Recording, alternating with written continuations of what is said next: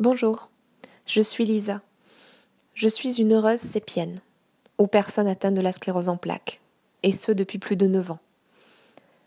Alors bien sûr, le terme heureuse n'a pas toujours été le terme le plus adéquat. J'avais 23 ans lorsque je l'ai appris, l'âge où l'on se croit encore immortel. Pour ma part, j'ai refusé tous les traitements allopathiques. Et aujourd'hui, je ne me soigne que par le biais de la médecine douce et en écoutant mon corps, ses besoins et ses limites. C'est donc mon parcours que je souhaite vous partager. Car j'ai finalement choisi de regarder celle que j'appelle ma meilleure ennemie, non plus comme un drame et une fin en soi, mais comme un nouveau départ et comme une véritable alliée. C'est mon histoire que je souhaite livrer, et un désir de délivrer un message d'espoir, de rencontrer, échanger, partager avec des personnes sur ce même chemin. Alors j'ai commencé un blog, ma meilleure ennemie.com, et une page Facebook du même nom, où je publie un chapitre par semaine de mon histoire. J'écris aussi des articles pour raconter telle ou telle expérience en médecine douce, mes philosophies de vie, ce qui m'aide au quotidien avec cette maladie. Car je suis persuadée que nos maladies sont là pour nous dire quelque chose, pour exprimer un mal-être, un besoin, un manque d'écoute de soi. Je crois très fortement en la relation corps-esprit, et je travaille de plus en plus avec des personnes sur ce chemin. Aujourd'hui, je voudrais vous raconter le chapitre 13. Dans la phase de colère, j'étais en proie avec une très très forte colère et évidemment beaucoup de fatigue associée. Pour rappel, dans le chapitre 12, j'étais encore en plein déni. Je continuais mon stage, ne tenant compte d'aucune des recommandations médicales. Je sentais que quelque chose me retenait. De nombreuses émotions cherchaient à sortir, mais je tenais bon, et je ne laissais rien transparaître. C'était comme si un couvercle était posé sur une marmite bouillonnante. Le résultat est que cela s'exprimait sans cesse, par de la fatigue et surtout des crises d'angoisse. Et puis, une émotion commença à émerger. La colère. Et c'est ainsi que la troisième étape débuta. Et elle commença par une rage extrêmement sourde. Chacune de ces nuits que je passais, une rage sourde montait en moi. Et face à cette colère, qui avait un tel besoin de s'exprimer, se trouvait le vide. Aucun coupable direct et matériel contre qui elle aurait pu être déchargée. Je ruminais donc ma rage, et lorsque je ne pouvais plus la sortir, elle se transformait en crise d'angoisse, où je peinais à respirer. Je dormais peu, je mangeais peu, et chaque matin, après une nuit encore plus courte que les autres, se réveillait aussi la peur de ne pas avoir assez dormi, selon les recommandations des médecins. Alors la fatigue était omniprésente. Elle entretenait mon anxiété permanente. J'étais entré dans un cercle vicieux, sans ne plus trouver aucune porte de sortie.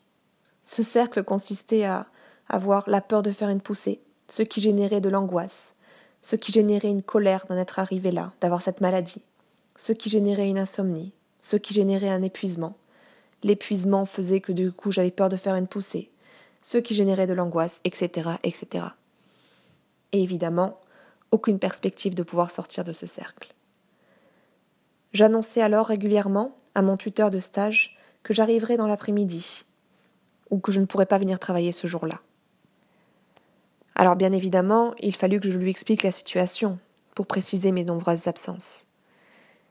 Et dans les moments où j'étais un peu apaisée et que j'arrivais à aller au travail, je trouvais alors mon réconfort en me réfugiant de nouveau dans mon statut de victime comme j'en parlais dans les précédents chapitres. Mon état de fatigue était tel que j'étais sans cesse désireuse de susciter l'apitoiement chez les autres. Peut-être était-ce une façon de me décharger, de leur donner une partie de toutes ces émotions qui me rongeaient. Mais j'avais réellement besoin que l'on prenne soin de moi. Je ne parlais que de ça à tout mon entourage, à mes collègues, aux personnes qui passaient à l'Institut pour suivre des cours en droit humanitaire, aux touristes avec qui je sympathisais. En réalité, les seules personnes à qui j'évitais de trop en dire étaient mes parents, ou vraiment mes proches. Partagé entre mon déni et ma colère, et dans mon besoin d'aller jusqu'au bout, J'avais peur qu'il ne me somme de rentrer. Mais un jour, alors que la fatigue avait eu raison de moi, et face à une crise d'angoisse plus forte que les autres, je craquai, et je leur demandai de venir me voir. Je bouillais de rage, je hurlais ma colère contre cette injustice, contre eux qui m'avaient créé avec cette maladie. Lorsqu'ils sont arrivés, j'avais perdu huit kilos. Bon, j'étais en léger surpoids juste avant. Et leur venue me fit du bien. À nouveau, je retrouvais mon cocooning, les petites attentions. Je dormais mieux, et la fatigue se faisait moins sentir. J'exprimais même le désir de leur faire visiter la ville, malgré quelques étourdissements. Alors bien évidemment, ils me communiquèrent leur désir de me voir rentrer avec eux. Mais une fois de plus, je résistais. Je ne voulais tellement pas lâcher prise. Je considérais leur venue comme un baume qui avait pu m'apaiser, et j'étais prête à repartir dans mon déni. Après tout, il fallait absolument que je puisse finir ce stage. En tout cas, c'est ce que je pensais. Et ce que j'en pense aujourd'hui, en réalité, aujourd'hui, je me dis que cette période reste certainement la plus noire et la plus difficile de ces neuf dernières années. Chacun de ces moments vécus reste profondément incrusté en moi, et les écrire a fait d'ailleurs ressurgir beaucoup d'émotions. À la différence avec la tristesse par la suite, j'ai vécu cette période de déni ou de colère de façon très coupable. Une partie de moi se refusait à admettre le diagnostic. Je sentais que je résistais, qu'il fallait que j'accepte ma nouvelle condition, mais je ne savais pas comment laisser entrer cette information en moi. Pourtant, cette étape est extrêmement nécessaire. Et si j'avais eu la connaissance que j'ai aujourd'hui, peut-être que j'aurais essayé de chercher à l'accueillir, la voyant plus comme un passage et non plus comme une fin. Effectivement, la reconstruction et l'acceptation ne peuvent venir que lorsque nos, émotions ont pu s'exprimer. Et c'est ce que j'étais en train de faire à ce moment-là. J'étais en train de les exprimer. Mon exemple de la marmite qui bouillonne n'est pas si magique que cela. Je bouillonnais littéralement. Cela s'exprimait par des sueurs nocturnes, des pleurs de rage, une incompréhension totale de ce qui était en train de m'arriver. Et pourtant, comme je le disais, ces émotions devaient s'exprimer. Et par la suite, la tristesse aussi, surtout la tristesse. Depuis que j'ai créé ce blog et que je corresponds avec de, avec de nombreuses personnes atteintes de la sclérose en plaques ou d'autres maladies, ou traversant d'autres épreuves, je me rends compte que beaucoup de personnes sont dans cette phase. Peut-être que ce sont celles qui sont le plus actives sur les réseaux sociaux d'ailleurs. Par expérience, nous n'avons nulle part, nul interlocuteur vers qui diriger cette colère, pour la simple et bonne raison que personne n'est responsable de ce qui nous arrive. Alors c'est pour cette raison que j'écris beaucoup, et surtout sur le pouvoir de nos émotions. Et vous retrouverez la suite dans le chapitre 14, la semaine prochaine. J'espère que ce chapitre vous a plu. C'est certainement un des plus difficiles et des plus douloureux que j'ai eu à écrire, mais des plus parlants, car beaucoup de personnes restent encore bloquées dans cette période-là.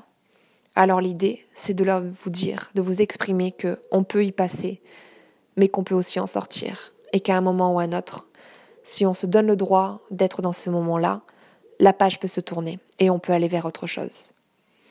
Si ce podcast vous plaît, n'hésitez pas à du coup à, mettre à poster un j'aime dessus et n'hésitez pas à le faire tourner autour de vous. N'hésitez pas à le partager, à le communiquer.